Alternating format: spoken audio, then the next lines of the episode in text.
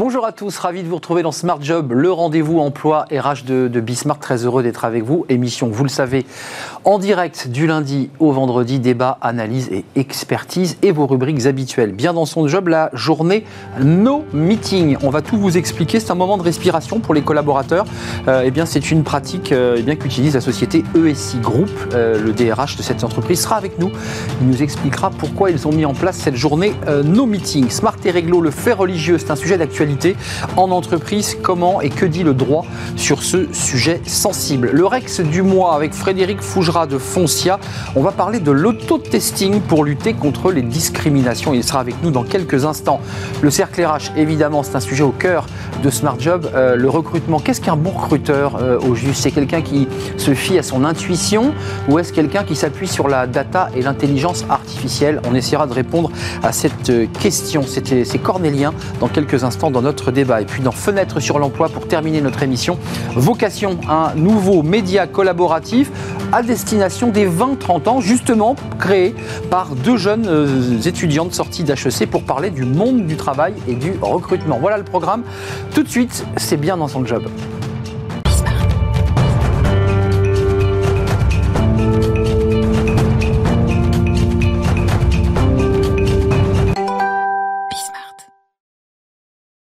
Bien dans son job, bien dans sa semaine aussi, puisque c'est le sujet euh, du jour. On parle de cette euh, journée sans rendez-vous. Alors ça, ça vient des États-Unis, vous l'aurez compris, c'est la journée No Meeting Day. Je mets des guillemets et on en parle avec euh, Yannick Charon. Bonjour Yannick. Bonjour. Merci d'être avec nous, directeur des ressources humaines ESI Group. Avant de parler de cette journée No Meeting, c'est-à-dire il n'y a plus de réunions, donc j'imagine plus de visio qui abîme tous les, les collaborateurs et les cadres, un petit mot sur ESI Group créé en 73, qui est un acteur mondial, 1200 salariés dans, dans le monde. Environ 1200 salariés, effectivement. Donc, ESI euh, Group est un. euh, notre métier, c'est le prototypage virtuel. Nous sommes un éditeur de logiciels. On est coté en bourse. Et euh, pour euh, simplifier, nous, sommes, nous proposons à nos clients des solutions de virtualisation numérique dans le cadre de la conception et de la fabrication des produits industriels. Pour le dire simplement, je veux fabriquer une belle voiture chez un, un constructeur, je passe par ESI et je leur dis faites-moi un beau proto 3D en informatique. Exactement. Et c'est, c'est- on a des exemples où effectivement, quand euh, Renault a créé euh, sa Clio 5, Oui. eh bien, euh, au lieu d'avoir à sortir un certain nombre de prototypes réels, eh bien, il n'a eu qu'à sortir qu'un seul prototype concret. Tout le reste a été fait euh, via des prototypes virtuels. Ah oui. Je peux vous laisser imaginer les impacts que ça peut avoir effectivement de diminuer le nombre de prototypes. Et il a réussi à obtenir 5 étoiles au crash test au moment de la certification. Oui, parce qu'on se souvient, pour ceux qui ont un peu de mémoire, que les premières voitures, bah, c'est une sorte de pâte qu'il fallait gommer, lisser, frotter, qui étaient des prototypes qu'on faisait évoluer vers la forme initiale. Donc c'était un travail de titan Exactement. qui se fait aujourd'hui euh, en informatique. Vous avez choisi, et vous êtes le DRH de cette entreprise Filiale France, 350 collaborateurs, si je ne m'abuse, Environ 320 collaborateurs, effectivement. et peut-être 350, vous allez embaucher, je ne sais pas. L'avenir le dira. Euh, une journée sans meeting, no meeting day. euh, pourquoi cette idée? Quel était l'esprit? Qu'est-ce que vous recherchiez par ce, choix? L'objectif, ça a été euh, de créer un temps de respiration pour les collaborateurs euh, en plein milieu de semaine. On est euh, abreuvé euh, de réunions. On passe, alors on voit euh, des stats et des études, hein, on passe 62 réunions par mois. Les collaborateurs considèrent que la moitié est improductive. Donc on a cherché à trouver une solution et à proposer en effet, au milieu de la semaine, ce temps de respiration pour prendre du recul et qu'on puisse travailler sur bah, nos dossiers, nos dossiers de, de fond comme on pouvait le faire avant dans le cadre du télétravail. Je pense qu'il faut faire le parallèle avec l'avant et la situation actuelle. Euh, le télétravail, on le pratique depuis un certain nombre d'années, mais c'est un télétravail qui est un télétravail choisi. Mm. Aujourd'hui, on est dans une situation de, télé- de n'a pas le télétravail choix. contraint. Il n'y a pas le choix. Il faut, il faut le faire, il faut s'adapter. Euh, quand on pratiquait le télétravail auparavant, on se positionnait chez soi pour aller travailler sur des dossiers de fond régulièrement. Le reste de la semaine, on rencontrait euh, nos collègues, on échangeait, c'était de la réunion et on se posait. Aujourd'hui, tout a changé. Il a fallu trouver une solution. Euh, on, le redit, cette journée sans meeting, vous, y pensiez avant le Covid ou c'est parce que le Covid et le télétravail a bousculé les habitudes que vous vous êtes dit de toute façon il faut libérer de la place Comment ça s'est passé? C'est le Covid qui accélère les choses pour vous? C'est le Covid qui a accéléré les choses. Hum. Euh, on a tiré nos conclusions de la situation actuelle et effectivement il a fallu trouver des solutions euh, créatives. Ça en fait partie, mais c'est dans le cadre du Covid. C'est quel jour? C'est un jour fixe chez vous, chez ESI C'est le mercredi. C'est le mercredi? Le meeting day, ça, aurait pu être. C'est le jour des enfants. Hein. c'est le jour des enfants, ça aurait pu être le lundi, le vendredi. Ce qui a été choisi, la raison de ce choix, c'est vraiment couper la semaine en deux. Une première partie, une deuxième partie, et au milieu avoir cette journée sans meeting. Donc ça veut dire qu'aujourd'hui, vous êtes venu chez nous, sinon vous auriez été devant une, visio pour réfléchir avec des collaborateurs à plein de choses. Alors l'avantage de ce No Meeting Wednesday, c'est que du coup, j'ai l'opportunité de venir chez vous. Ça vous libère du temps. Exactement. Sinon, vous auriez eu des réunions dans la vraie vie. Sinon, j'avais des réunions dans la vraie vie. Euh, juste quand même, c'est important parce que l'idée d'un No Meeting, ça peut être le vendredi, ça peut être le mercredi, qu'importe, euh, ça donne du temps. En même temps, c'est du bon sens de laisser les collaborateurs travailler. Pourquoi, vous qui êtes DRH, pourquoi on fait autant de réunions? Pourquoi c'est aussi éprouvant? Et encore plus aujourd'hui en visio? Ça, c'est la bonne question. Euh, les, réunions se sont enchaînées, se sont multipliées avec euh, le Covid. J'ai pris mes fonctions euh, chez USI en plein confinement. En plein confinement. Onboardé en, Onboardé en plein confinement. En, distanciel. mai, exactement 2020. D'accord. Vous êtes tout neuf. En distanciel. C'est exactement ça je peux vous dire que l'accumulation de réunions, euh, je l'ai vécu dès le début. Alors au début, c'était euh, des échanges formels, informels, parce qu'il faut découvrir la boîte dans le cadre, en effet, de l'onboarding. Et puis il y avait de l'urgence. Et, il n'y avait pas le choix. Absolument, il y avait de l'urgence, tout à fait. Et puis au fur et à mesure, le cycle est arrivé, et puis on s'est organisé de, de, façon à compenser les réunions qui se faisaient auparavant euh, sur le site. On a multiplié les échanges puisque tout ce qui se faisait entre deux portes ne peut plus se faire désormais dans le cadre du Covid. Et donc, il a fallu euh, trouver cet équilibre. Le mot équilibre est important ici. J'imagine qu'en tant que DRH, vous, vous sondez, hein, vous, vous, demandez aux collaborateurs alors, cette journée, nos meetings, ça vous fait du bien? Qu'est-ce qu'elles vous disent? C'est très récent. La mise en place. Vous n'avez pas encore de recul? Pas suffisamment, je pense. Ça a été mis en place il y a une quinzaine de jours en réalité. L'objectif pour nous, c'est que ce soit déployé sur le mois de juin. Donc ce sera effectif. Et quand euh, la mise en place de ce dispositif euh, a été fait, on est passé par une communication vis-à-vis des managers. On s'appuie sur le management de proximité. Vous leur dites, euh, les gars, pas de réunion le mercredi. C'est le message passé. Dans un premier temps auprès des managers, on récupère les feedbacks. Et ensuite, on communique à l'ensemble des collaborateurs. Et le message, c'est de faire en sorte que, en juin prochain, tout soit déployé. Alors, on n'est pas non plus à imposer euh, les choses sans flexibilité. Si quelqu'un a une réunion et un impératif, évidemment, il va pouvoir la placer euh, le mercredi. C'est un système intelligent. Mais il y a un petit côté drogue dans la réunion. Vous n'avez pas des collaborateurs qui vous disent Mais tu es complètement fou de faire ça. Euh, je ne pourrais jamais me passer de ces réunions. Elles sont vitales. Ou, elles vous disent Moi, les réunions, j'en ai ras le bol. Il y a les deux. Il y a les deux. Il y a les deux retours. Il y a les addicts et ceux qui veulent s'en C'est un peu ça, c'est un peu ça. Euh, et c'est la raison pour laquelle on veut mettre en place un dispositif qui soit flexible. En fait, chacun va pouvoir mettre à la carte, grosso modo, son dispositif. Si une réunion est urgente, personne va aller euh, contrôler, fliquer ou euh, annuler cette réunion, il y a la flexibilité. Vous êtes un jeune DRH euh, au sens de, l'arrivée, de l'ancienneté chez ESI Group. Vous, vous êtes arrivé il y a un tout petit peu moins d'un an maintenant, presque un an au mois de mai. Euh, la question du télétravail, parce que je trouve que cette journée sans, sans, meeting, elle est aussi intimement liée à l'idée que vous puissiez donner plus d'autonomie aux collaborateurs. Comment ça se passe chez vous? Alors le télétravail est quelque chose qui s'est fait du jour au lendemain. Je crois qu'on a mis deux jours l'année dernière pour basculer l'ensemble des collaborateurs en télétravail dans le cadre de la gestion de la crise. Tout le monde chez soi tout le monde, effectivement. On est passé euh, sur Teams. Chacun avait, ou la plupart en tout cas, des ordinateurs euh, portables. Donc la capacité à pouvoir communiquer se fait sans aucune difficulté. Alors derrière, il y a un avant, un pendant et un après.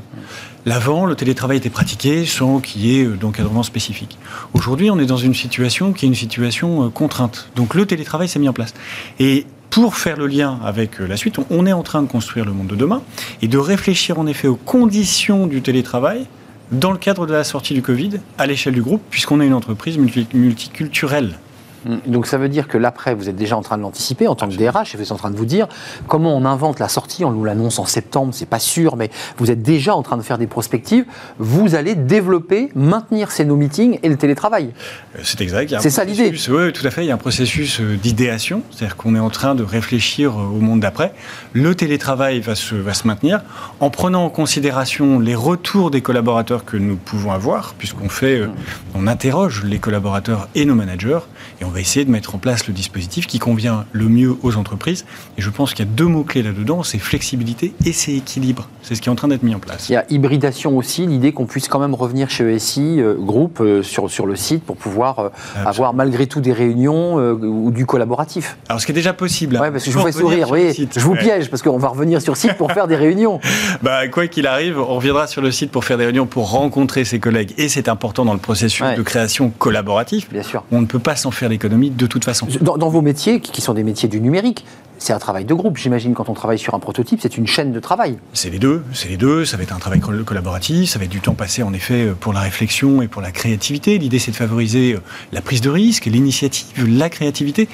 Et ce qu'on peut perdre un peu trop, un peu, dans le cadre des réunions qui sont euh, organisées tous les jours?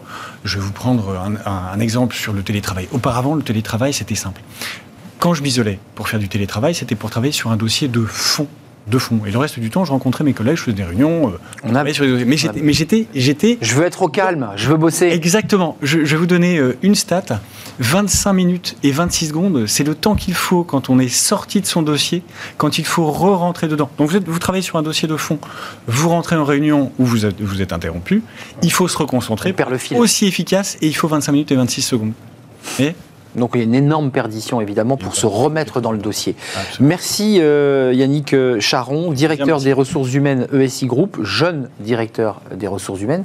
Vous fêterez vos un an euh, en mai prochain avec plein d'initiatives qui se mettent en place. Bah, vous viendrez nous reparler des, premiers résultats, peut-être à six mois ou à un an de cette journée de nos meetings pour voir si vos salariés se sont dit Ah, il est vraiment bien notre DRH. Il nous a retiré une journée de meeting. Merci d'être venu sur notre plateau. on parle d'un sujet qui concerne tous les DRH. C'est la question du fait religieux en entreprise, euh, son identité religieuse et le fait de pratiquer sa religion sur le site de l'entreprise. Sujet qui a défrayé, vous le savez, la, la chronique. Euh, on en parle avec un avocat. On va faire un, un focus juridique. C'est Smart et Réglo.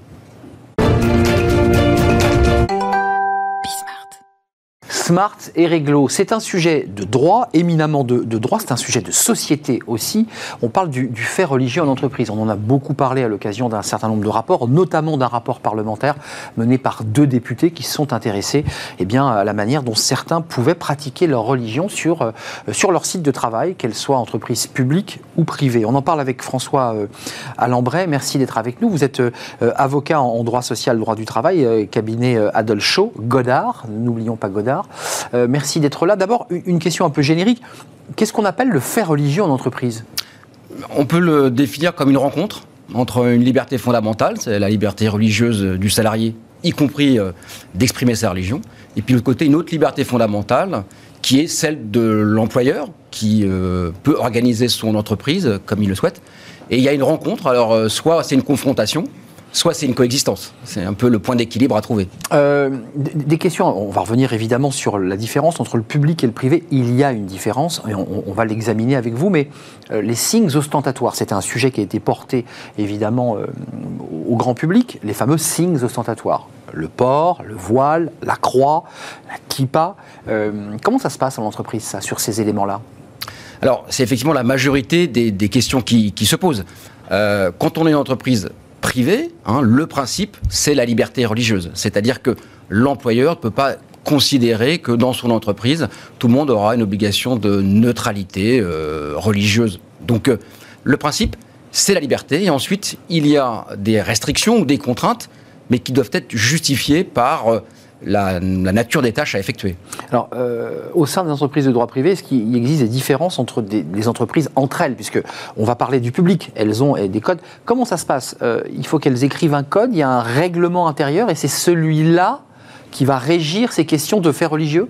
Alors, le règlement intérieur, j'allais dire, il peut euh, préciser que l'entreprise est euh, apolitique, religieuse vis-à-vis de ses clients, etc. Mais c'est pas, j'allais dire, le, point essentiel. Euh, on a une diversité d'activités, on a une diversité de nature des entreprises. Il y en a qui reçoivent du public. Exact. Il y en a qui vont placer leurs salariés euh, chez les clients. Il y en a qui ne reçoivent pas de public. Il y en a qui sont des entreprises qu'on appelle de conviction, donc des entreprises religieuses. Et puis il y en a qui ont des réglementations très strictes en termes d'hygiène et de sécurité. Hmm. Vous imaginez que euh, le, port religieux euh, n'est pas du tout le même entre ces différentes natures d'activité. Euh, pour, le dire un peu abruptement, il y a, le débat s'est posé autour de la pratique de l'islam euh, en particulier, qui était lié ou pas d'ailleurs à un islam radical, rigoriste, euh, qui était parfois associé à tout ce que nous avons vécu depuis quelques années. comment ça se passe cette question-là? Puisqu'on a vu un, cas qui avait été très médiatisé, je crois, chez un marchand de, chaussures, où la salariée était venue, elle avait été discriminée parce qu'elle portait un voile, elle avait fait toute une histoire, et en fait ça s'était pas passé comme ça. Comment ça se passe? Comment l'entreprise peut se prémunir euh, d'un risque qu'un salarié exige qu'il puisse faire euh, ses prières, par exemple. Alors, on peut le faire, ça, concrètement? euh, Se prémunir, c'est difficile. Se prémunir, c'est difficile. On peut avoir un règlement intérieur dans lequel on prévoit une clause de neutralité, par exemple. On peut le prévoir dans des entretiens d'embauche, dans le contrat de travail, mais on ne peut pas anticiper complètement. C'est-à-dire que Ensuite, ça sera au, à l'employeur de gérer cette situation-là. C'est-à-dire, est-ce que la nature des fonctions que je confie à mon salarié euh, me permet de limiter euh, son expression religieuse, euh, notamment par son habillement. De moins en moins, on peut l'interdire et de plus en plus, on le protège, cette expression. Donc ça veut dire, pour être extrêmement concret, au-delà de, la, tenue vestimentaire, qui peut être attribuée au salafisme, puisque c'est un, élément ostentatoire du, salafisme, un, salarié qui est pris en train de prier dans son local où il se change, par exemple, que peut faire l'employeur? Alors, toute la question est de savoir si euh, ça porte atteinte à la bonne organisation de, de l'entreprise. Hum. Est-ce qu'on est sur un temps de repos? Est-ce qu'on est sur un temps de travail? Le temps de travail n'est pas lié, euh, n'est pas consacré.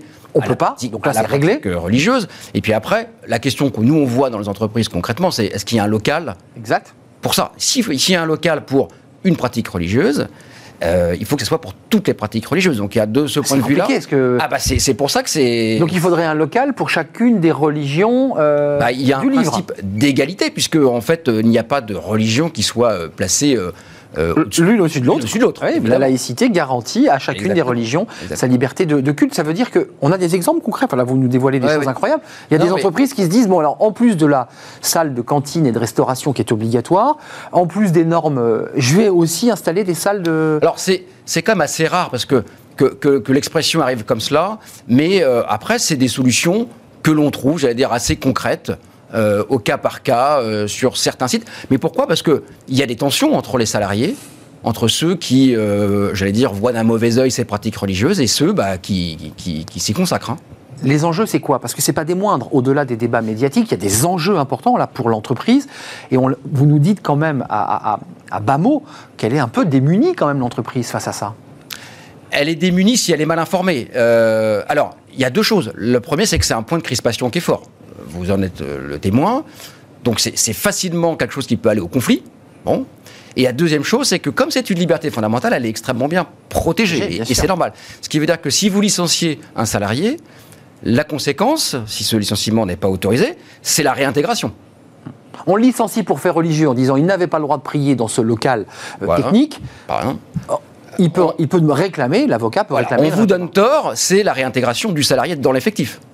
Donc vous imaginez la situation à gérer par l'employeur. Donc il faut, euh, même, euh, dans le public, maître, parce que c'est important, on a évoqué beaucoup le privé, avec ses possibilités de créer des salles pour l'égalité. Dans le public, ça se passe comment? Parce que l'entreprise dont je, je, parlais tout à l'heure, entreprise de transport, je ne la citerai pas, euh, le rapport parlementaire évoquait quand même des situations de, de prière et de, et de politique ostentatoire de, certaines personnes. Alors, les deux choses sont totalement différentes. Dans le public, vous exercez une mission de service public. Donc, vous représentez l'État avec son obligation de neutralité religieuse, politique. Et à ce moment-là, tout signe extérieur euh, de conviction religieuse est proscrit, que vous soyez en contact du public ou pas. Donc, euh, je, suis je, suis employé de la Caisse primaire d'assurance maladie, j'exerce une mission de service public. Je ne peux pas avoir de, de signes, euh, soit politiques, soit religieux, c'est totalement interdit. Donc, notamment le voile, par exemple. Ah, bah, complètement. dans l'entreprise privée, comment elle gère cette question Là, il y a dans le règlement, par exemple, il indiqué, on peut indiquer que lorsqu'on a contact avec le public, on doit respecter une certaine neutralité vestimentaire. Alors vous pouvez le prévoir, mais c'est pas pour ça que le salarié peut s'y astreindre. C'est-à-dire que si vous enfin, si on considère que euh, les fonctions de la salariée peuvent s'exercer euh, même avec euh, le port d'un signe religieux, eh bien, on ne peut pas lui interdire. Donc c'est un sujet éminemment complexe pour l'employeur. Et délicat. Merci François Lambret de nous avoir euh, éclairé sur ces sujets qui, sont, qui vont un peu au-delà de, ce qu'on peut lire dans, les médias ou dans les, médias mainstream. Vous êtes euh, avocat en droit social, en droit du travail au cabinet Adelschlo Godard. Merci de nous avoir rendu visite. Vous revenez quand vous le souhaitez, évidemment. C'est la rubrique consacrée eh bien, à l'éclairage juridique smart et réglo. C'est le Rex du mois. Oui, chaque mois, Frédéric Fougera eh bien, vient nous éclairer à travers ce retour, son retour d'expérience. C'est le Rex du mois et c'est tout de suite. Le Rex du mois vous est présenté par Foncia.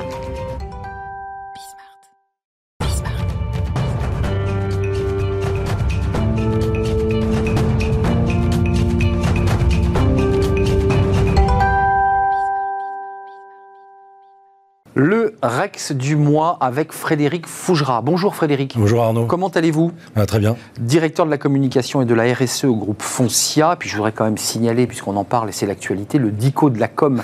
Eh bien oui, chez euh, Steadirama, c'est votre dernier livre. Euh, si vous êtes un peu l'hérodote de la com, c'est le, tous les mots de vocabulaire qu'on utilise dans la com. Ben voilà, un dictionnaire qui documente en fait euh, la culture com, de, des anciens mots de, de l'imprimerie jusqu'au néologisme de l'ère numérique. C'est ça, c'est de Jusqu'au numérique. C'est 25 ans, évidemment, ce livre, ça, retrace aussi 25 ans de vie dans la communication.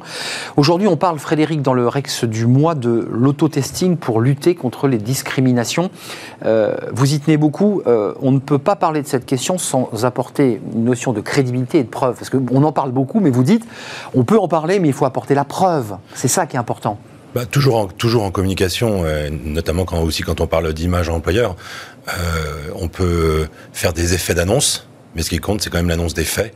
Donc, si on n'a pas un discours de preuve, si on peut pas matérialiser, concrétiser le travail qui est fait ou les, les prétentions ou les ambitions de l'entreprise, alors souvent ça fait flop. Puis aujourd'hui, euh, on est quand même dans un niveau de transparence jamais égalé, notamment avec l'immédiateté de la circulation de l'information, les réseaux sociaux. Donc si vous, si vous essayez de raconter des blagues, euh, à coup sûr, euh, on va vous reprendre et vous allez vous faire choper. Donc il vaut mieux avoir des preuves et communiquer sur des preuves et sur des informations, des faits réels. Hein. Pas du blabla, mais des résultats, comme disait le, fameux slogan. Un groupe comme Foncia est engagé contre les discriminations. Euh, ça se concrétise comment? Pour être très, très concret, puisque c'est de ça dont il est question aujourd'hui Alors d'abord, ça se concrétise par une volonté politique. C'est-à-dire que c'est un sujet qui doit être traité euh, au, sommet de l'entreprise. Euh, bien sûr, il peut y avoir des initiatives locales euh, qui peuvent être très intéressantes, qui peuvent être très positives. Ça, ça fait pas une politique d'entreprise. Hum. Donc il faut vraiment qu'il y ait une, une volonté politique au plus haut sommet de l'entreprise. Hum. Il faut qu'il y ait une ligne claire. C'est-à-dire qu'il faut que les gens sachent, quand ils arrivent dans cette entreprise, ici, la discrimination, c'est non. C'est ses valeurs. Voilà.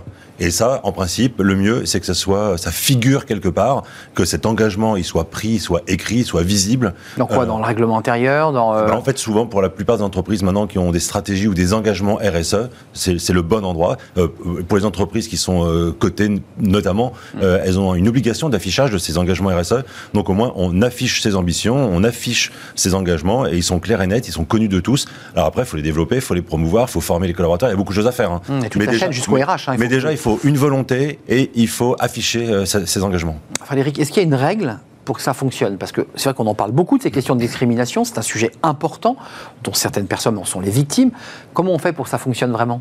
Ben, En fait, la règle, c'est euh, ce que je viens juste que je viens de préciser. C'est la première règle, c'est vraiment le, la volonté politique. Ensuite, l'engagement. Ensuite, c'est le contrôle.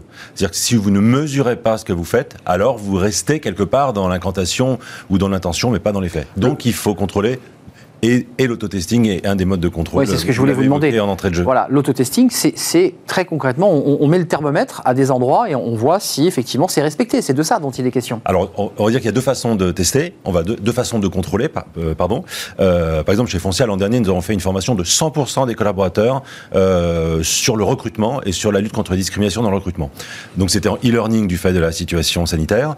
À l'issue de cette formation en ligne, il y avait un test soit donc un test de contrôle des connaissances, ça restait, on reste dans la théorie. Euh, soit de mémoire, s'il fallait avoir une note de plus de 8 sur 10, euh, si vous n'aviez pas cette note-là, alors vous deviez refaire la formation, puis refaire le test. Excusez-moi, le contenu, c'était quoi? Enfin, c'était, euh, le, contenu portait beaucoup sur les préjugés et la, la, compréhension des préjugés, parce qu'on a tous des préjugés. Hmm. c'est plutôt normal d'avoir des préjugés. Ce qui n'est pas normal, c'est de se laisser guider ou de se laisser envahir par, par ces préjugés. quand vous avez en face de vous une personne plus âgée, vous avez tendance à parler plus fort Mais ça, c'est un préjugé, vous voyez, par exemple. Euh, donc ça, c'est le contrôle des connaissances. Euh, ensuite, il y, a le, il y, a le, contrôle et la mesure des pratiques. Et c'est là où l'autotesting a une forte valeur. Bien sûr. Et ça, faut pas le faire vous-même.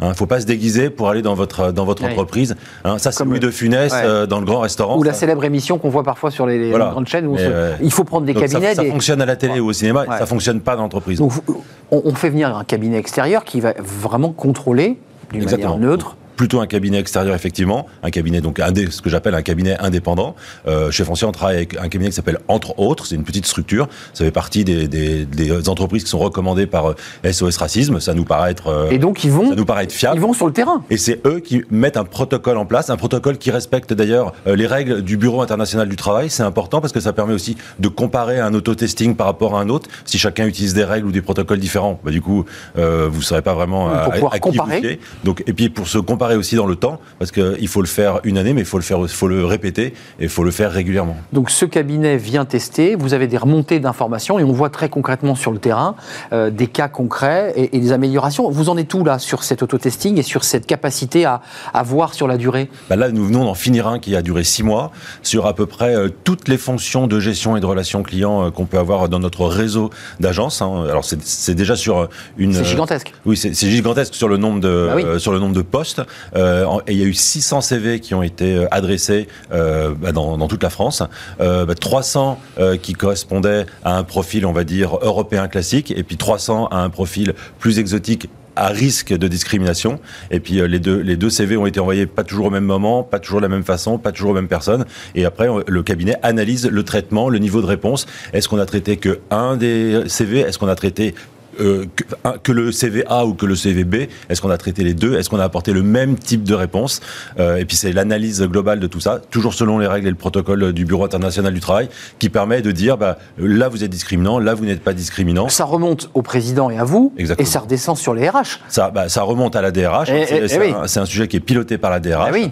Euh, elle doit l'attendre hein, quand même ce, ce, ce, ce, document. C'est un moment. Bah, elle l'attend, oui. Elle l'attend pas avec crainte. Elle l'attend avec intérêt. oui, bien sûr. Ça permet quand même de mesurer toute la, la, mise en place de toutes les formations euh, qui ont été faites par ces services euh, et pour en, pour en voir le résultat. Heureusement, chez nous, le résultat était positif. Euh, ça, ça, fait plusieurs fois que nous faisons des auto-testing. Et à chaque fois. Mais attention, il faut être très humble sur ces sujets. Hmm. Hein, c'est important pour l'image employeur. C'est pas pour autant que ça doit être un sujet de communication. Il faut pas avoir peur de dire ce que l'on fait. Il faut pas le prendre comme un sujet de com. Il faut être Hmm. très humble. Le résultat d'un auto-testing aujourd'hui, c'est peut-être pas le même que celui de la semaine prochaine. Et puis parfois, un cas, un comportement malheureux ou maladroit euh, peut, peut donner le sentiment de casser tous les efforts de, tout, de 10 000 collaborateurs sur toute une année. Remettre sur le métier, notamment sur ces sujets-là, humilité, votre dernière tribune Focus RH, lutter contre les discriminations, un engagement au quotidien, je le signale. Et puis je rappelle, pour ceux qui s'intéressent à tous ces sujets, vous pouvez être étudiant mais aussi euh, communicant, le DICO de la com, Steadirama, c'est un livre de référence parce que ça évidemment compile depuis Gutenberg jusqu'à nos jours. Bah, tout le jargon, on peut le dire comme ça, tous ces mots un peu clés qu'on utilise dans le métier, c'est toujours utile d'avoir les codes Eh pour oui. intégrer un métier, évidemment. Merci Frédéric, c'était un plaisir de, plaisir de vous accueillir sur le, le plateau. On se retrouve bah, dans un mois, si tout Dans va bien. Euh, Portez-vous bien d'ici là. On fait une courte page, euh, une courte pause et on va s'intéresser aux recruteurs. Bah oui, c'est quoi recruteur? C'est un métier vraiment recruteur? Il n'y a pas de formation de recruteur. Comment on devient recruteur? Euh, on, on C'est l'intuition ou c'est la data aujourd'hui qui prime? On va en parler avec mes invités, tous évidemment des recruteurs. Venez nous rejoindre, c'est dans quelques instants.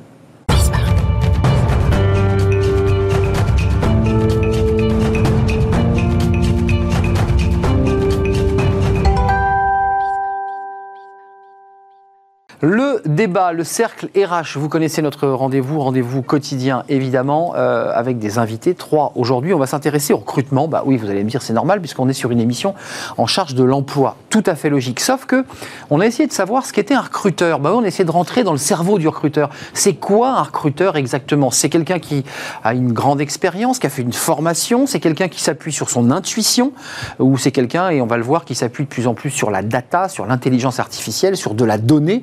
Ça, c'est un sujet évidemment euh, important, ou parfois les deux, d'ailleurs, il marie son intuition avec de la donnée pour être plus près de la, de la réalité. Alban Prieto, merci d'avoir euh, répondu à notre invitation.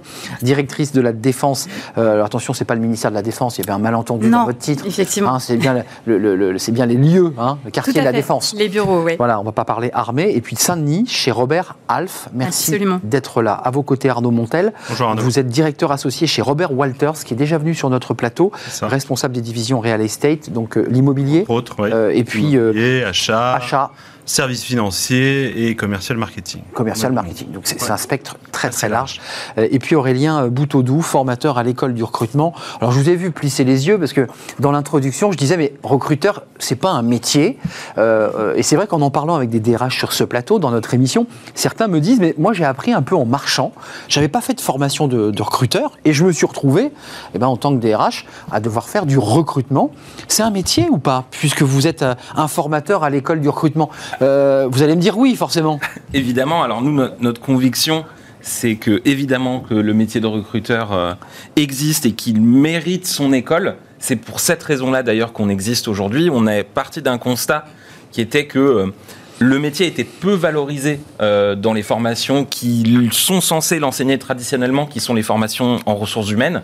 Euh, Oui, c'est où- une division des formations de ressources humaines. c'est ça. On On va trouver dans des masters RH des formations, des cours de recrutement, mais qui vont atteindre parfois au maximum une trentaine d'heures sur des parcours euh, qui, euh, sur plus de deux ans, vont euh, rassembler plus de 800 000 Donc, heures de cours. Hormis votre école, on voit bien que les formations proposées ne, ne s'inscrivaient pas dans des formations complètes de recrutement. C'était un petit élément. C'est un morceau sur un ensemble.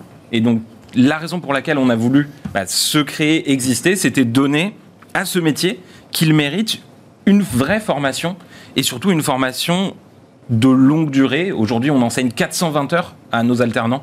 euh, C'est des alternants, c'est important. recrutement. C'est- euh, Juste d'un mot, et je donne ma- la parole à mes invités, ils vont avoir le temps de réfléchir à ma question, savoir comment on arrive au recrutement et comment on arrive à vos postes. Euh, c'est alternant, mais vous avez aussi des personnes qui euh, renversent la table de, de leur vie et qui disent tiens, je vais me mettre dans le recrutement. Oui, C'est important de. On forme alors en formation initiale, donc avec des, des- des jeunes et des moins jeunes. D'ailleurs, on a aussi des reconversions qui viennent nous rejoindre sur ces programmes longs. On a également un programme de formation pour les professionnels du recrutement, avec un programme de formation en ligne d'une trentaine d'heures, puisque, comme vous l'avez dit, on a tendance à arriver dans le recrutement sans avoir été formé, et cette formation continue, bah, elle doit aussi avoir une place dans le métier de recruteur. Alban Prieto, Arnaud Montel, euh, vous y êtes arrivé comment, Alban? Je vous en prie, Alban. Merci. à- Comment on arrive à, à vos, à ce métier? Puisqu'on entend bien qu'il n'y a pas de, je, vais blaguer un peu, mais il n'y a pas de CAP, de BEP et de bac pro euh, recruteur. Enfin, je veux dire, on, et ni de BTS. Donc comment on y arrive? Comment on, fait, on devient recruteur? Je pense qu'il y a- y, a un fil conducteur en ce, qui, en ce qui nous concerne et ce qui me concerne euh, en particulier. Effectivement, on est plutôt généralement sur des bac plus 4, bac plus 5, des écoles de commerce, avec un socle qui par contre peut être totalement différent. Donc nous, on euh, pas de vérité absolue. On peut avoir des anciens opérationnels des métiers pour lesquels ils recrutent. Par exemple, en comptabilité finance, un ancien contrôleur de gestion, un ancien Ce auditeur. qui est assez logique. Il, connaît le domaine et il, connaît les compétences. Totalement. On est d'accord. Euh, mais pour autant, voilà, c'est pas l'unique carcan entre guillemets dans lequel on va avoir des gens. Euh, et ensuite, c'est vraiment sur le savoir-être euh, et notamment des compétences clés. Mais vous, à titre personnel, et- Ouais. et je vais poser la même question à Arnaud, mais qu'est-ce qui vous plaît dans ce métier? Parce que certains sont très heureux dans l'entreprise, dans le corporate, dans le marketing. Vous faites du recrutement. Euh, qu'est-ce qui vous plaît dans le métier? Arnaud Moi, je- recruter, c'est un métier, c'est une certitude, mais je crois que recruter, c'est une passion, en fait. Être recruteur, c'est une vraie passion. Euh, et autour de deux choses. La première, c'est que c'est un métier où on s'intéresse à l'autre. Bah oui. Si on n'a pas envie de s'intéresser à l'autre, il ne faut pas faire ce métier-là. C'est le premier point. Et le deuxième point, on, on- on arrive à un moment, en tant que recruteur, dans, dans un moment important dans une vie, euh, à la fois professionnelle, puisqu'on envisage un changement professionnel, mais aussi dans une vie personnelle. Parce que le changement professionnel, il a potentiellement une vraie incidence sur le changement de, de vie personnelle. Donc c'est un métier fabuleux. Euh, et c'est un métier de passion et qui avant tout est de passion. Et donc quand on pose la question des parcours, moi je crois que c'est surtout un recruteur, c'est un individu, et donc il y a autant de parcours Que que, d'individus, c'est ça? Pour moi, c'est ça. Et il y a quelques minutes, on avait un DRH et en off, euh, il nous disait, moi je suis arrivé dans le recrutement totalement par hasard. Je me suis retrouvé DRH et j'ai dû, sans formation, il n'était pas passé par l'école du recrutement, euh, avoir... euh, vous, dites, c'est passionnant, j'aime bien le mot passion. Vous êtes quand même un peu entre deux cymbales et on verra ce que vous proposez comme formation, que- quels sont les profs qui viennent. En fait, entre deux cymbales, vous êtes avec un candidat qui a faim, euh, qui a très envie, puis vous êtes face à un client euh, qui a des exigences souvent qui est, qui est de l'ordre du mouton à cinq pattes. Donc, il faut faire preuve de quoi? De, de psychologie, Alban? Alors d'intuition, de- euh, Ouais. d'intuition, d'empathie. Euh, il faut être en capacité de bien écouter, de diagnostiquer, d'intégrer déjà ce que le client va vouloir. Et ça puis- commence par le client. hein. Ça le point primaire, c'est qu'on est un ambassadeur, Ouais. et du client et du candidat. absolument. Euh, et donc, on doit avoir une logique factuelle et une logique de savoir-être, comme le disait Alban. Hum. C'est compliqué, c'est un peu comme les agents de joueurs de football, parce que des fois, ils ils sont du côté du club et puis c'est en même temps du côté du joueur. Ouais. On ne sait plus trop pour qui il travaille. Agents matrimoniaux aussi. C'est ça, Jean Matrimonio. mais, ça, mais Relation tripartite. en Tripartite. fait, hein, plus Mmh. que l'un contre l'autre. euh. Vraiment, je pense qu'on est en symbiose. euh. Aurélien, dans les formations que vous proposez, je parle des formations d'alternance longue, pas les 30 heures, euh, je découvre au au gré des émissions que l'on fait que la data, que l'intelligence artificielle, on a même des entreprises qui viennent nous dire, mais attendez, plus besoin d'humains, euh, on met ça dans une machine, on met plein de critères, plein d'items, et je peux vous assurer que la machine ne se trompe pas. C'est ce qu'on nous dit sur ce plateau, et évidemment, ceux qui vendent ce logiciel en sont persuadés. Qu'est-ce que vous dites, vous? Vous êtes plus, plus mitigé Moi, je- On a besoin de data, mais on a besoin d'humains? Ils recrutent eux-mêmes ou pas, ces gens-là? C'est ça, ça agace tout de suite. Question. J'étais sûr que ça allait vous énerver. Non, non, pas du tout, mais c'est une vraie question. Je pense que je suis relativement sceptique encore sur ces éléments-là. On vous les propose, vous les connaissez. Je- on les connaît. Et euh, aujourd'hui, le point de vue qu'on va avoir sur ce type de solution-là aujourd'hui, c'est que un outil, la seule chose qu'il fera, ce sera amplifier une pratique déjà existante. Hmm. Un outil, c'est un multiplicateur. Donc, se dire qu'on va remplacer la prise de décision par un outil reste que pour que l'outil puisse prendre une décision, il faut fixer des critères. Bien sûr, et c'est Et ces critères, ils sont fixés par des On est d'accord. et donc, apprendre à fixer les bons critères de recrutement, savoir faire l'analyse d'un poste, euh, en déduire les compétences qu'on va rechercher. Ensuite, se fixer sur les compétences qu'on a définies, quelles sont les méthodes d'évaluation qu'on va utiliser pour évaluer ces compétences. Ça, c'est un vrai savoir-faire.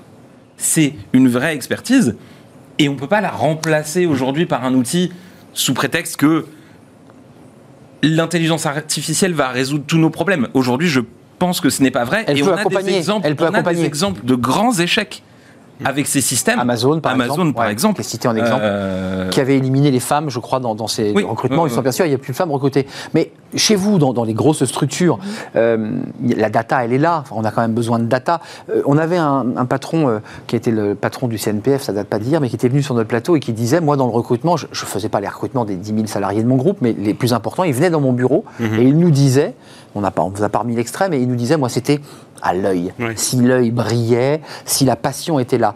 Je voyais que vous souriez. On, on- on a évolué quand même, Alban. Excusez-moi Arnaud. Oui, alors Arnaud, Arnaud Alban. Ah. Alban, Alban.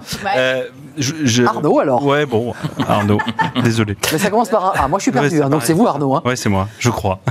Euh, non, moi je prends un exemple tout bête. Depuis un an, on a, on a passé euh, notre temps à faire beaucoup plus d'entretiens en visio qu'en entretien physique. Ouais. Et qu'est-ce qu'on constate? C'est qu'à un moment donné, 95% des recrutements qu'on mène, ils se finissent toujours par un entretien physique. Et il y a besoin, à un moment donné, de créer le contact en situation d'entretien physique. Et autant euh, les six premiers mois, il n'y avait pas trop de problèmes à créer une dynamique dans cette relation de, de visio, autant aujourd'hui, on revient petit à petit et la plupart de nos clients nous disent, nous, on a besoin quand même de rencontrer les candidats. Donc c'est un point qui est essentiel. Donc si ne serait-ce que sur le sujet visio, euh, il y a une vraie besoin d'humanisation.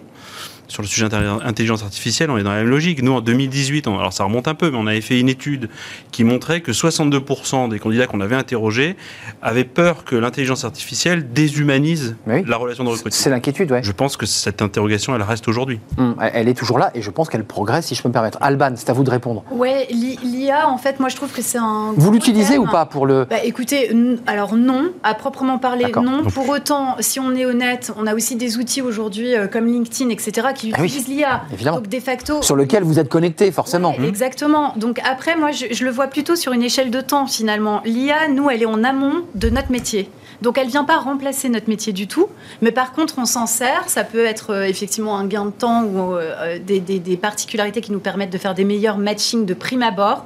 Par contre très clairement, euh, la majorité de nos clients aujourd'hui qui font appel à nous et qui ont essayé de recruter par eux-mêmes euh, ont besoin de nous, mais sur la partie conseil, sur la partie effectivement Ah ouais. euh, humanisation. non, il faut préciser quand même pour que les choses soient claires pour ceux qui nous regardent, des recruteurs ou des décideurs. Souvent, vous prenez votre destin en main, vous dites j'ai pas besoin d'un cabinet, je vais me débrouiller tout seul. Et au bout de six mois, vous vous rendez compte que vous êtes perdu, que vous n'avez soit trouvé personne ou pas les bons clients, pas, pas les bons Parfois, profils, pas le temps aussi. et pas le temps de le faire. Juste dans la formation, c'est quoi les, les éléments Parce qu'on parlait des qualités d'un recruteur.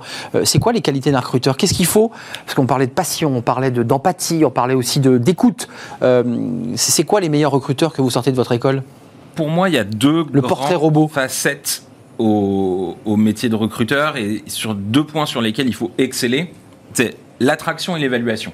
C'est-à-dire, d'un côté, avoir cette capacité à trouver les candidats, les engager, leur donner envie de Au- rejoindre une entreprise. Au sens de la motivation Vraiment de, de se dire, d'avoir la compréhension de qu'est-ce que la personne va rechercher aujourd'hui dans son évolution de carrière, qu'est-ce qu'elle va vouloir obtenir en rejoignant une entreprise et arriver à faire matcher ses attentes avec ce qu'une entreprise peut apporter à cette personne et donc faire vraiment le lien entre les deux.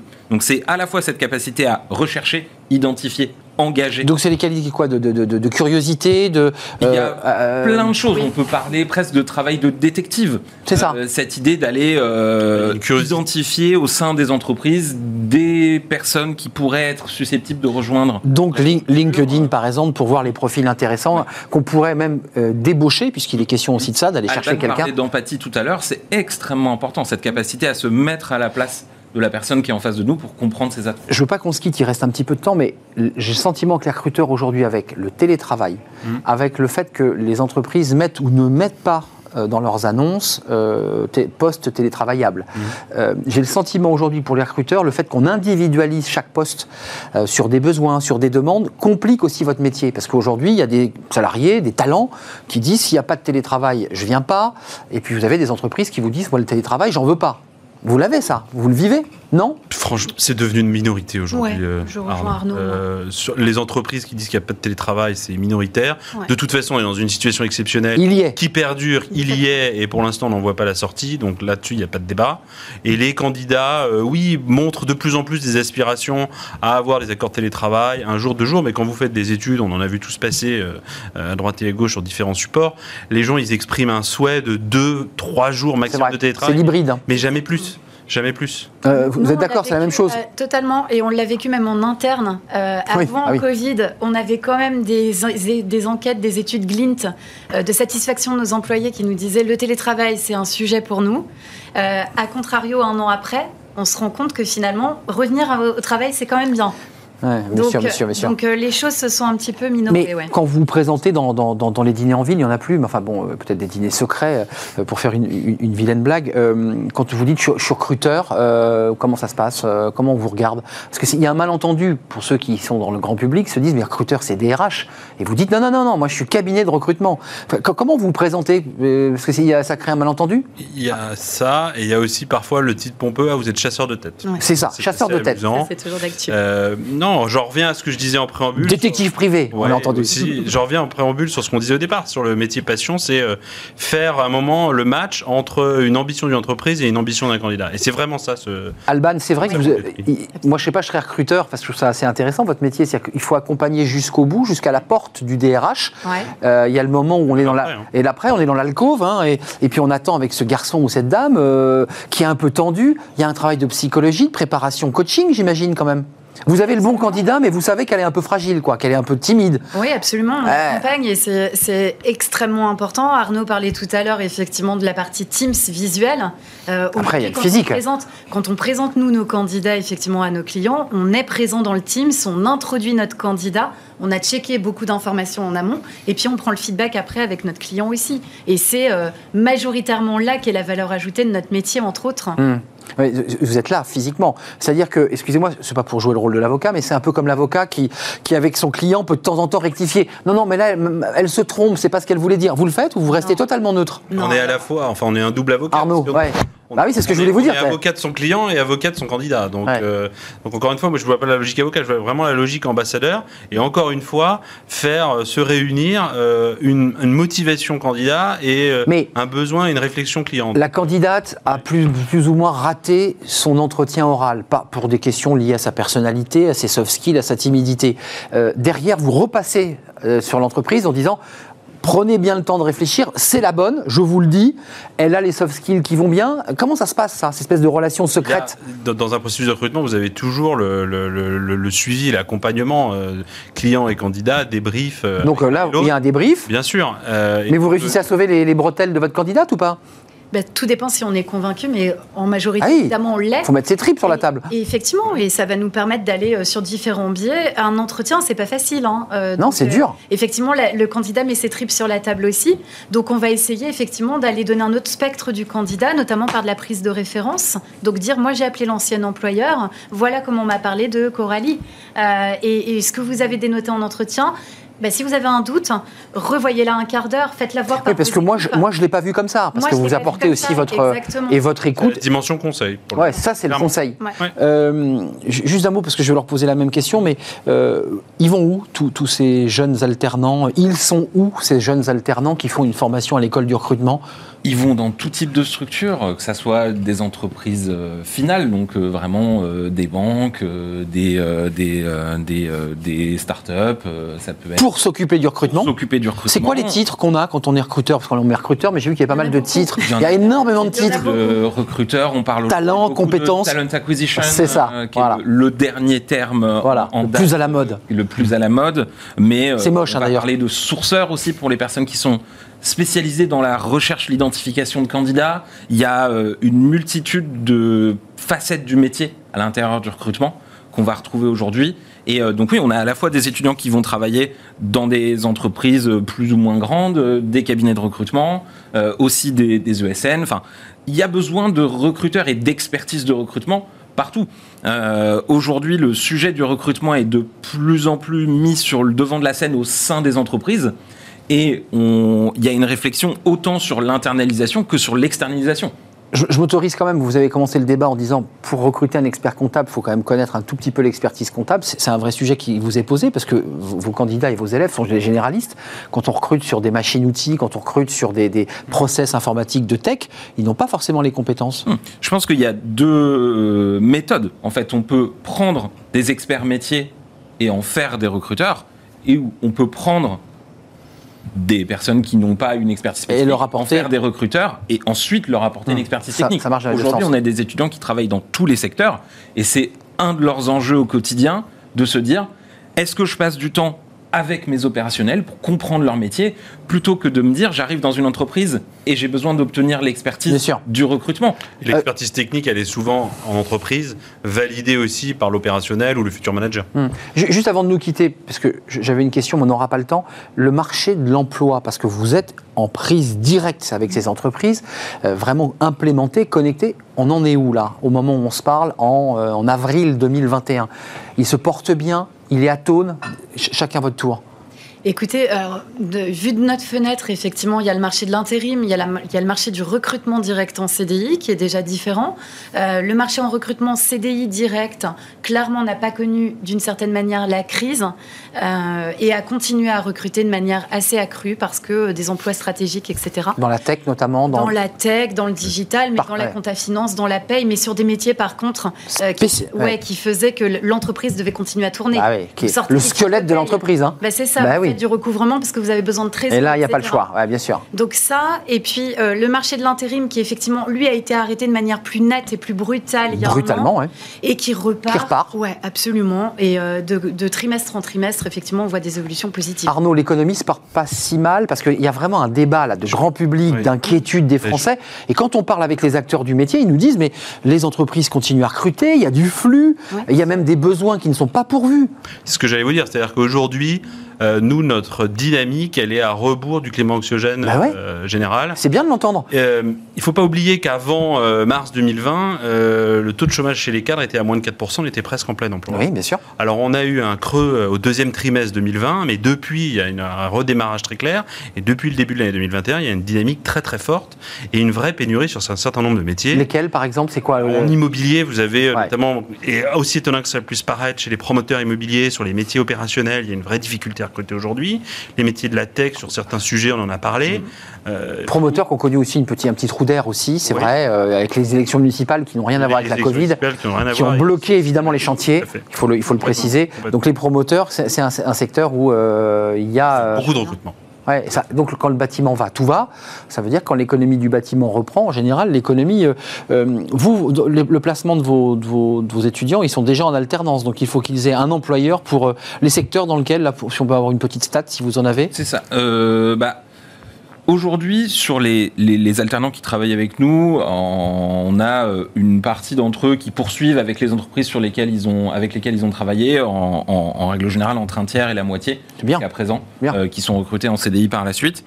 Euh, un point qui est intéressant sur cette dynamique de marché, Ce sera le dernier parce qu'on va déborder. Les entreprises recrutent mais il y a une, euh, on- des recruteurs avec lesquels je travaille, avec lesquels euh, je- j'échange sur les formations professionnelles, il y a une frilosité beaucoup plus importante de la part des candidats, justement sur cette incertitude globale, C'est vrai. et de se dire, est-ce que j'ai envie de bouger? Le problème est plus du Non, côté candidat. Oui, oui. plus du côté clairement. candidat. C'est ça, c'est intéressant. économique est là, et les candidats sont plus frileux. Euh, je prends pas de risque, on ne sait pas de quoi Mmh. se- sera fait l'avenir, et donc je reste là où je suis, même s'il y avait une opportunité, il y a du risque. Vous êtes d'accord avec ça Absolument. Ouais, absolument. On fera une émission sur ce rapport-là un peu inversé. C'est plus aujourd'hui le recruteur ou le- l'entreprise, c'est le candidat Ouais. qui essaie d'assurer la, la sécurité, sa sécurité. C'était un plaisir de partager ce, ce débat avec vous. Euh, merci Aurélien Boutodou, formateur à l'école du recrutement. On a bien compris la motivation, puis surtout cette alternance qui est quand même une très bonne formation, c'est-à-dire euh, en alternance dans une entreprise et, euh, et à l'école. Merci à Alban Prieto, directrice de la Défense et Saint-Denis, chez Robert Alf et Arnaud Montel. Euh, J'ai bien dit Montel? Monteil. Monteil, vous voyez, je grave. parce qu'il y y a Martine Montel et euh, Martine Monteil. et on dit Monteil, exact, qui était une grande, com- de la PJ. grande commissaire de police, en effet, patron de la PJ, du 36, directeur associé chez Robert Walters, responsable division immobilier, marketing, marketing commercial, ingénieur. Ingénieur. C'est ça, hein, j'étais complet. Ingénieur, exactement. Merci d'être venu. On Merci, termine par fenêtre sur l'emploi. Euh, là, ce sont des créatrices d'entreprises. Alors, ils n'ont pas de problème au niveau du recrutement parce qu'elles ont créé leur propre emploi. Elles développent euh, eh bien, vocation, vocation, si on le dit en, en- en anglais ou en américain. Euh, elles vont nous en parler. C'est un nouveau média social euh, à destination des 20-30 ans. Moi, je suis out d'entrée.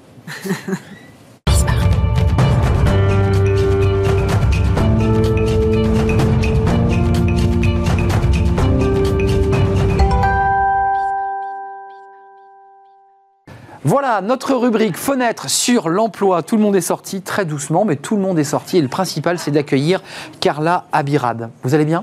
Très bien, et vous? Alors je, vous, je disais que j'étais out, euh, évidemment, parce que vous êtes la cofondatrice, vous êtes deux à avoir créé Vocation. On dit Vocation? On dit vocation. On ne dit même pas l'américain. On préfère en français. Euh, votre histoire est, est intéressante, il faut, faut nous la raconter. Vous allez nous raconter ce qu'est ce média social qui n'est pas que de l'Instagram. 9000 euh, personnes vous suivent, 9000 abonnés, c'est ça? Sur les réseaux sociaux, c'est ça. C'est un très très bon chiffre. Vous êtes jeune, le média social se destine aux jeunes de 20 à 30 ans, c'est la raison pour laquelle, vous l'avez compris, j'étais évidemment out, Euh, ça va sans dire. Euh, votre histoire est intéressante, deux copines qui, ça. qui font HEC, C'est ça. Et puis qui quoi euh, Vous êtes dit quoi? Parce que HEC, ça destine à des postes dans l'entreprise, corporate, dans la banque, dans la finance. Pourquoi avoir créé Vocation? Alors déjà, euh, petite précision, HEC, ça destine à beaucoup de postes dans la finance, en conseil, etc. Mais de plus en plus de personnes se tournent vers l'entrepreneuriat en sortant de cette école. Donc euh, nous, en dernière année, donc après notre prépa, nos années euh, très scolairement et classiquement à HEC, on a décidé de faire ce master-là d'entrepreneuriat. Donc déjà, c'est là qu'on s'est rencontrés, avec quand même une envie derrière de se Dès le départ, dans la formation, vous dites on veut être entrepreneuse. Oui. Euh, Enfin, pas en première année, hein, en mais, dernière mais année. en dernière année, bien sûr, ça. bien sûr. Euh, là, on savait quand même que c'était quelque chose qui nous plaisait. Euh, c'est nos stages aussi qui nous ont permis de nous rendre compte de ça. Mais par contre, euh, sur quel sujet et comment le faire, ça, on n'avait aucune idée de comment ça allait se passer. Vocation, ça naît comment? Ça naît, j'imagine, de discussion, d'un travail que vous menez dans cette espèce de relation d'amitié et de partenariat. Comment ça naît? C'est quoi l'idée? Bah, tout d'abord, en fait, ça naît d'une rencontre. Je pense que si j'avais pas rencontré Jasmine, du coup, qui est mon associée, euh, Vocation n'existerait pas. Donc c'est ça la, la première euh, pierre à l'édifice, on va dire. Euh, on s'est rencontrés toutes les deux en septembre 2019, du coup, dans notre master en dernière année. Euh, et tout de suite, on a été, enfin, c'était un coup de foudre à la fois amical et professionnel au même moment. On se rendait compte que on avait un peu la même vision de ce qu'on voulait faire euh, en termes d'entrepreneuriat, justement. c'était quoi l'esprit? C'était de donner de, de donner de l'information sur des sujets qui ne sont pas des sujets jeunes, Ouais. on va dire, c'est ça l'idée. Ouais. Le travail, le recrutement, on vient d'en parler, mais pour l'orienter sur un public 20-30 ans. Exactement. C'est ça. Ouais. Bah, on a toutes les deux 24 ans. Donc déjà, on se retrouve, on est pile dans la cible. Euh, c'est la première chose. Et la seconde chose, c'est qu'en fait, c'était un constat qu'on partageait toutes les deux. C'est qu'on était en dernière année. Il fallait qu'on fasse des choix professionnels. Il fallait qu'on fasse nos premiers choix dans la vie active, Mmh. premiers choix de job, etc. C'est pas rien. Voilà. C'est un choix qui est stressant. C'est un choix qui est compliqué. Et c'est un choix qui est obscur parce que quand on est en dernière année, peu importe l'école, peu importe la formation, vrai. le monde professionnel, c'est un monde qui est ésotérique, c'est un monde qui est obscur, qu'on comprend pas. Et C'est euh, le monde des vieux, quoi. C'est le monde des grands. oui, c'est un monde, en fait, euh, à part nos stages, on a peu euh, d'entrée dans ce monde-là et il y a des codes très précis qu'on comprend pas. Euh, donc nous, en fait, notre but, c'était de nous dire, bon, ben, on va commencer à aller euh, comprendre ce qui se passe là-dedans en interrogeant des professionnels. Et euh, justement, on parlait d'un sujet, euh, les réseaux sociaux. Ce qui est bizarre, c'est que quand on regarde les, les questions d'orientation et les questions de travail sont très peu abordées sur les réseaux sociaux. C'est vrai. Et on comprenait pas pourquoi il fallait à chaque fois avoir euh, LinkedIn pour le pro et Instagram pour euh, le perso, la mode, euh, etc. Oui, parce que ce qui est intéressant, et c'est pour ça que vous êtes suivi aussi par cette communauté, c'est que vous mettez du professionnel, de, de la technique. C'est fun, il faut préciser que c'est pas, Ouais. c'est pas gnangnan. Ça. Ça reste aussi quand même très, très, très sympa. Mm. Mais, mais des sujets qui sont pas traités sur Insta C'est ça. et que vous faites rentrer dans Insta. C'est ça. Parce Ça, que. Insta, c'est la vie quotidienne. Insta, euh, c'est un média que les étudiants, les jeunes diplômés utilisent quotidiennement. Quand je dis collaboratif, il y a Insta, faut pas oublier que vous avez aussi une newsletter parce qu'il y a quand même du contenu informatif, Oui. ça c'est important, il faut quand Mhm. même travailler sur le, le contenu. Euh, et c'est collaboratif. C'est ça. Qu'est-ce qu'on vous renvoie? Qu'est-ce que, la communauté vous dit? Parce que dans votre communiqué de presse, il est dit que c'est la communauté qui vous pousse à aller encore plus loin. Mais Totalement. pourquoi vous allez plus loin? Et sur quel sujet vous allez plus loin? Alors, quand on a créé Vocation, à la base, comme euh, je, vous le disais, c'était le but, c'était de dire on va décrypter l'obscurité de ce monde professionnel. Donc, on a commencé en faisant des podcasts, en allant interviewer des euh, professionnels sur qu'est-ce que c'est ton métier, euh, comment tu vis le monde de l'entreprise, quel est ton retour d'expérience. Et petit à petit, en faisant ça, on a quand même questionné notre communauté sur Instagram en lui disant bon bah, qu'est-ce que vous pensez de ces podcasts? Qu'est-ce que vous aimeriez voir? Et on a compris que au-delà du sujet de l'information et de ramener de l'information, il y avait aussi d'autres sujets que notre communauté voulait qu'on couvre. Et c'est ça, en fait, qui nous a permis d'orienter le contenu qu'on créait. Et d'au lieu de faire que du contenu informatif, aussi faire du contenu beaucoup plus inspirationnel, aller vraiment questionner la façon dont on travaille, présenter des nouvelles façons de travailler, euh, plus parler du freelancing, de la voie d'indépendant, et ne pas se cantonner au CDI, au parcours assez classique Oui. qu'on avait l'habitude de présenter. à la fiche métier en image. Vous allez beaucoup plus loin, évidemment. Euh, quand on a 24 ans et qu'on crée son entreprise, qu'on est entrepreneuse avec Mhm. Jasmine, il ne faut pas l'oublier, Oui. euh, c'est quoi la- la- la- l'avenir là? Parce que ça y est, vous êtes sorti, de, le- vous êtes rentré dans l'obscurité. C'est plus clair maintenant pour vous? On est rentré dans l'obscurité, mais c'est nous qui avons créé, on va Et dire. vous avez allumé des bougies, quoi. C'est ça, parce que c'est nous qui avons créé notre propre euh. Ouais. Euh, Ça, c'est valorisant? c'est hyper valorisant. Euh, c'est ce qui nous permet euh, de parler de ce que nous-mêmes on a créé, bah, d'être invité par exemple ici aujourd'hui. Je pense que quand on est dans un parcours plus classique de CDI, il y a moins intérêt, on va dire. Euh, le- le- les objectifs, c'est quoi avant de nous quitter, euh, Carla Oui. Euh, Jasmine, qui, qui doit vous regarder, j'imagine. Oui. Euh, c'est quoi les objectifs à terme? C'est de faire grossir, c'est de trouver un budget? Faut- Il faut quand même en vivre. Vous en vivez de, de, de vocation Alors, on gagne de l'argent grâce à certaines entreprises qui nous inspirent et avec lesquelles on travaille. En revanche, aujourd'hui, on a décidé de réinvestir tout l'argent qu'on gagne sur vocation dans vocation et on travaille à côté, on fait un peu de freelance, ce qui nous permet de vivre nous. Euh, D'ailleurs, c'est quelque chose juste que je veux préciser pour les étudiants qui veulent entreprendre. Euh, Il y a plusieurs façons de gagner de l'argent et euh, on n'a pas besoin d'avoir un business model qui tourne dès le premier jour. un peu slasher, c'est-à-dire que l'un équilibrant l'autre pour développer vocation, qui est votre passion. C'est ça. L'objectif final, parce que quand on rêve d'un projet, on le fait aller jusqu'au bout, on le fait aller sur la lune. C'est quoi la- l'aboutissement final Mm. de vocation c'est vraiment de devenir le média de référence de la nouvelle génération sur ces questions carrière pour pouvoir donner à cette nouvelle génération justement les cartes en main pour se questionner et pour faire les bons choix euh, professionnels. Bravo Carla euh. Abirad. On salue Jasmine parce que vous êtes embarquée sur ce bateau Oui. avec vos bougies ou vos briquets pour éclairer cette obscurité qui est espèce de grande cave Oui. du monde du recrutement et du travail. Vocation qui se destine à devenir ben, le premier média, parce que c'est votre objectif et je vous le souhaite, premier média justement pour éclairer les, les jeunes qui sortent d'école, euh, les plus prestigieuses ou les moins prestigieuses, pour les faire avancer euh, dans la lumière. Merci euh, Carla d'être venue sur le, le plateau nous parler de votre projet, de votre bébé en quelque sorte. C'est la fin de l'émission. On termine par cette petite note pleine d'énergie et de vie. Euh, Lorsqu'on crée une entreprise, c'est évidemment comme ça quelque chose de, très important. Je remercie évidemment euh, toute l'équipe, notre réalisateur Fanny euh, Griesmer, que je n'oublie pas, bien sûr Pauline Gratel, Valentin accueil invité. Je remercie Héloïse Merlin au son et je vous remercie vous qui nous regardez et qui êtes fidèles à notre émission. C'est un plaisir chaque jour. Je serai là évidemment demain. Portez-vous bien. Bye bye.